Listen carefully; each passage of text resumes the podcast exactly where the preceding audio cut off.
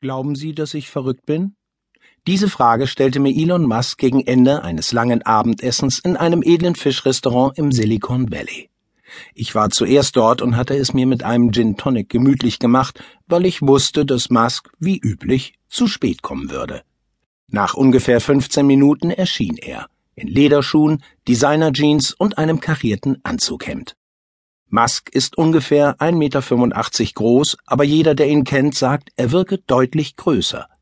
Er hat absurd breite Schultern, ist gedrungen und füllig. Man könnte annehmen, er würde seine imposante Erscheinung nutzen, um einen Alpha-Männchen-Auftritt hinzulegen, wenn er einen Raum betritt. Doch er kommt ganz anders, fast schon schüchtern. Den Kopf beim Gehen leicht gesenkt, ein kurzer Händedruck und ein Hallo zur Begrüßung und dann den Hintern in den Stuhl. Ab diesem Punkt braucht Musk ein paar Minuten, bis er warm geworden ist und entspannt wirkt. Zu dem Essen hatte mich Musk für eine Art Verhandlung bestellt. 18 Monate zuvor hatte ich ihn darüber informiert, dass ich ein Buch über ihn schreiben wolle. Er wiederum hatte mich wissen lassen, dass er dabei nicht kooperieren will.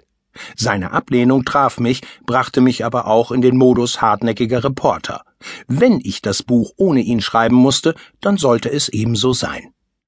Es gab reichlich ehemalige Mitarbeiter von Musks Unternehmen Tesla Motors und SpaceX.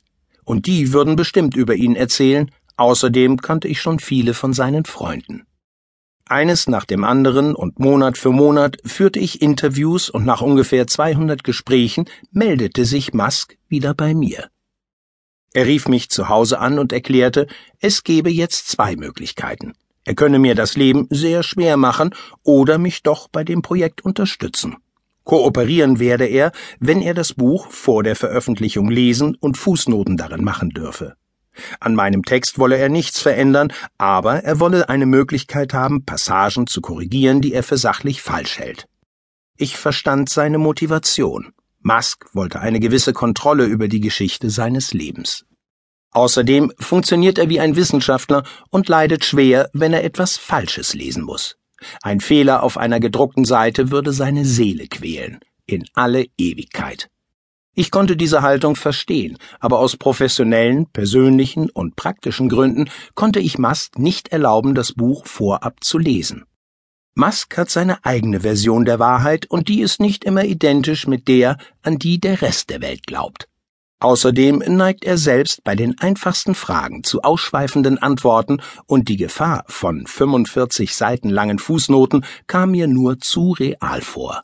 Trotzdem verabredeten wir uns zum Essen, um darüber in Ruhe zu sprechen und um zu sehen, ob wir eine Einigung finden können. Unser Gespräch begann mit einer Diskussion über Personal für die Öffentlichkeitsarbeit. Musk wechselte seine PR-Mitarbeiter notorisch schnell aus und Tesla suchte gerade einen neuen Kommunikationschef. Wer ist der beste PR-Mensch der Welt?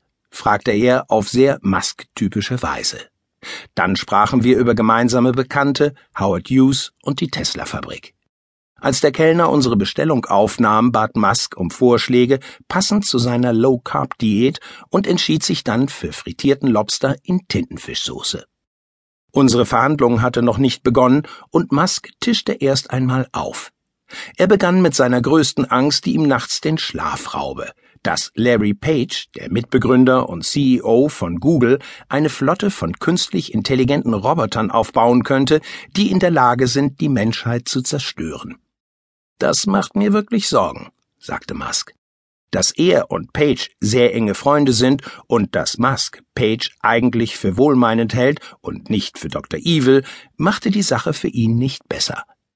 Auf gewisse Weise lag darin sogar genau das Problem. Weil Page so ein netter Kerl ist, geht er davon aus, dass Maschinen immer brav für uns arbeiten werden. Ich bin da nicht so optimistisch, sagte Musk. Er könnte aus Versehen etwas Böses produzieren. Als das Essen kam, stürzte sich Musk darauf. Weniger aß er es, als dass er es mit wenigen riesigen Bissen verschwinden ließ. Weil ich Musk bei Laune und in Plauderstimmung halten wollte, bot ich ihm ein großes Stück von meinem Steak an. Der Plan ging auf. Volle 90 Sekunden lang. Fleisch, Stücke, weg. Es dauerte eine Weile, bis Musk mit seinen Untergangsszenarien fertig war. Als wir uns unserem eigentlichen Thema näherten, begann Musk bei mir vorzufühlen.